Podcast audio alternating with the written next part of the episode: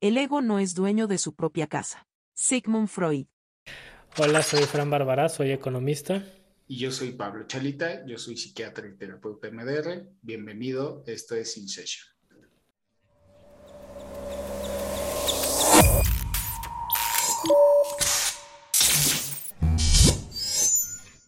El alma siempre sabe qué hacer para curarse a sí misma. El desafío es silenciar la mente. Caroline Mess. No, vamos con el doctor Conti, porque hay una cosa bien interesante. Dice, empieza, él salió en School of Greatness, ¿no? No hay víctima interna sin un perseguidor interno. Y el problema que él nota dentro de toda esta parte del trauma es que muchas personas siguen siendo perseguidas por cosas o personas que no están ahí. Y pone un ejemplo, por alguien que se murió hace 20 años. sí, claro. Y dice, eso es lo más cañón del asunto. O sea, el impacto que dejan las cosas, ¿no? Pero tienes que encontrar esa víctima interna y ese perseguidor interno y deshacerlos. Y es el trabajo de... él, él, no le llama de introspección, él le, llama el healing, ¿no? La, la curación. La curación. Y esto es algo que hemos platicado muchas veces, que él dice, el, la curación, ¿no? No es un evento, es un proceso, ¿no? y, y, justo hablaba de muchas cosas que hemos dicho, de la gente viene, llega y quiere la, el chicharo mágico, ¿no? O sea, el magic pill, ¿no? La pastillita mágica y no entienden que esto es un proceso, no es un no es un evento, no es como de ping, ¿no? Y ya estás curado, ¿no? Ese, sí, totalmente. No sé si va a seguir, pero te voy a interrumpir un segundo. sí, sí, sí. Eh, esa es una de las partes más cañón. Es ese mismo conflicto que tengo, que es con MDR, procesando información, puedes ver más información del pasado y la puedes reprocesar, que quiere decir que no dispare.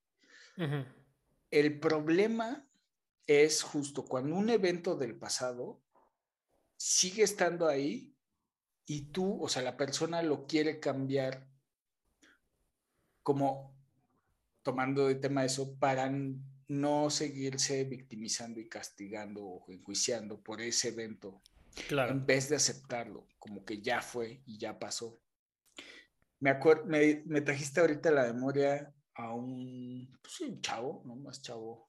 Bueno, yo ya no estoy chavo precisamente, pero hay pues, más joven que yo. Y fue, fue padre el proceso de él porque hizo todo el curso, hacía sus sesiones de escritura, lo veía por Zoom. Y entonces como que, se, como que entró en loop. Y entonces fue un día, como que él tenía la sensación de que el MDR no iba a funcionar, no estaba funcionando lo suficientemente bien si no lo hacíamos en vivo.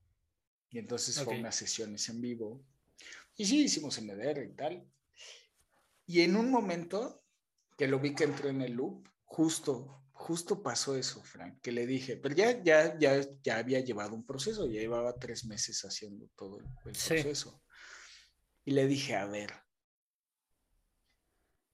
lo que pasa es que te estás victimizando, o más bien, podría ser que lo que está pasando es que te estás victimizando por eso que pasó hace muchos años, porque te sientes culpable de tal, tal, tal. El problema es que la culpa que sientes, le dije, te habla la gente, te reclama, te dicen, todos los días te están jodiendo. No. Entonces, ¿quién? ¿Quién se está enjuiciando todo el tiempo? ¿Quién? ¿Te sientes culpable por culpa de quién? De ti mismo. Sí.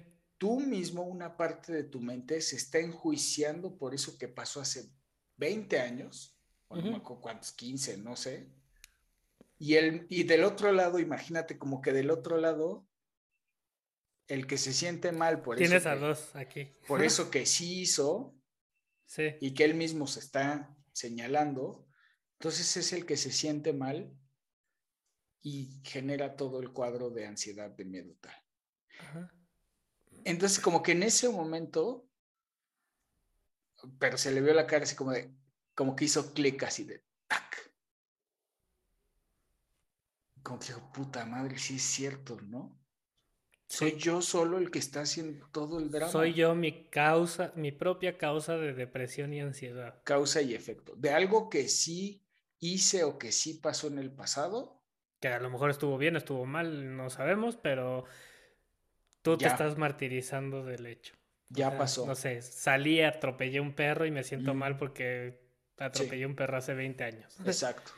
El dueño sí sufrió, lloró, pero no me está reclamando, lo entiende, que se me atravesó, por lo mejor. Y no me habla diario para decirme, ¿te y no acuerdas que mataste a mi perro? ¿No? Y yo como no puedo aceptar que lo hice, que lo hice, que sucedió, y que al mismo, y ahí entra una y que al mismo tiempo me siento culpable, me siento terrible y tal, que todo eso es verdad. Sí. Y ya puedo seguir adelante. Ese día fue clave, porque de ahí empezó ya. Porque es eso. Es. Ahorita estoy cayendo en cuenta que yo hago eso sin haberlo racionalizado. o sea, hago eso de decir, esto ya pasó hace mucho tiempo, ¿por qué sigues pensando en eso? ¿No? Porque en algún momento, pues, regresas al... Claro. Al... Al loop al loop, ajá, pero, pero ya lo puedo parar y salirme del loop, ¿sí me explico? Nunca lo, había, nunca lo había racionalizado de esa manera como me lo estás diciendo ahorita y tiene todo el sentido, o sea, eso es lo que hago ahora. claro, todos lo hacemos, porque es, es la parte del triángulo. Pero lo hice sin, o sea... Sin conciencia. Sin conciencia, ajá. Sí, pues qué bueno que ya hiciste conciencia, porque es que es necesario. Padre. sí. Es la parte del triángulo. Y luego ya con conciencia lo puedes detener. Que era, a ver, voy a recapitular. Es parte del triángulo. O sea, cuando yo les enseño el triángulo es, vean, o bueno, cuando lo leíste y te dije que lo leyeras y lo platicamos, porque tú lo leíste antes de que yo te lo enseñara, ¿no? Como tal es hagamos conciencia que existe esta dinámica que es social, que es la normal, la normalizada. Pero que luego esta, esta está bien, la tengo que entender, frenar para vivir bien. El problema es que esta es como que se, como si fuera humedad, se mete a mi mente y se construye dentro de mí. Sí. Que ahí es cuando pasamos al triángulo interno. Sí si tú logras detener la que es externa, vas a poder detener la que es interna. Sí. Si no puedes detener la externa, no vas a poder con la interna porque no vas a lograr hacer conciencia. No la vas a poder ni ver. Sí. Ya que la puedes ver, como ahorita te está pasando así, ya como en su totalidad, vas a poder. No quiere decir que no te enjuicies de vez en cuando, todos no, Claro pero que de repente te puedas detener y decir, ah, me estoy enjuiciando. O sea, yo solito me estoy jodiendo la vida por algo que hice para sentirme mal y pagar lo que ya pasó hace mucho. sí. Qué pendejo. Pues sí. Pues sí, pues sí. Pero sí, pero, pero justo ahorita fue como en el momento en que escuché eso, de Jim Carrey, de la depresión y la tristeza, me acaba de caer este otro, o sea, que dije, ah, ya sé cómo explicarlo, ¿no? Mm, mm, mm. O sea, es una explicación súper simple, al punto, muy entendible, súper descriptiva del problema de la depresión, la tristeza, lo que sí, sí me ha pasado que la gente cuando le dices tengo depresión, te dice, ah, estás muy triste, ¿no? Y sí, sí, pum, todo hizo contacto. Y ahorita que tú me dices esto de del, del proceso, ¿no? De, y digo, ah, ahora ya tengo una manera de cómo explicarlo. Claro. Porque también a veces te preguntan, no, bueno, ¿y qué es lo que pasa dentro de tu cabeza? Ah, justo, mira, fíjate, ¿no? Es, es como si yo me estuviera juzgando al mismo tiempo adentro de mí de hacer algo que pasó hace 20 años y tengo que, ¿no? Sí, sí, yo. Justo, justo. Un lado se está enjuiciando y está diciendo, tú qué hiciste, qué mal, que no sé qué, que por tu culpa. Y mi otro lado de la cabeza está así, sí, por tu culpa, ya, y sí se está sintiendo mal. No, no, y, y, y, y me pasa, o sea, la última que me pasó, me acuerdo que cuando yo era muy chico, eh, mi, mi, abuelo era amante de, de las armas y los mm. cuchillos y, y en algún momento me regaló un cuchillo y un afilador. ¿no? Esto es para que afiles tu cuchillo y no sé qué, y me enseñó. Y un día me reban el dedo, obviamente afilando el cuchillo, y yo me sentí mal, y me sentía yo mal. Me va a matar mi abuelo porque me enseñó, me dijo que tuviera cuidado, no lo hice bien, ¿no? Y yo quería cortar una ramita en el jardín o alguna cosa así, ¿no? Y no cortaba el cuchillo y dije, ah, pues bien fácil, ya me enseñaron, ¿no? Tenía yo siete años, no sé, estaba yo muy chico. Apenas hace un par de semanas estaba yo cortando una baguette con un cuchillo de cocina y me llevé, pues me corté el dedo, nada grave, pero, o sea, no, no para ir al hospital y que me cosieran. La vez del afilador sí tuve que ir al hospital a que me cosieran. Pero me llevó a eso, ¿no? Idiota, tu abuelo te enseñó. Y, y de repente dije, ay, ya, el abuelo está muerto. Claro. claro. Y, es un accidente y a todos nos pasa. Pues estoy usando un cuchillo y cortando una baguette congelada y se fue, pues ni modo. Claro, claro. ¿No? Claro.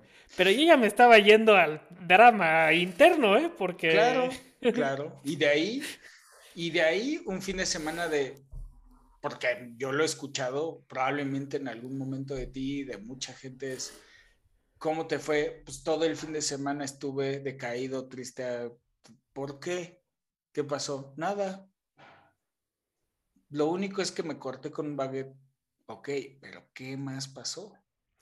Pero lo que me di cuenta esta vez es que tengo muchos accidentes en la cocina con los cuchillos.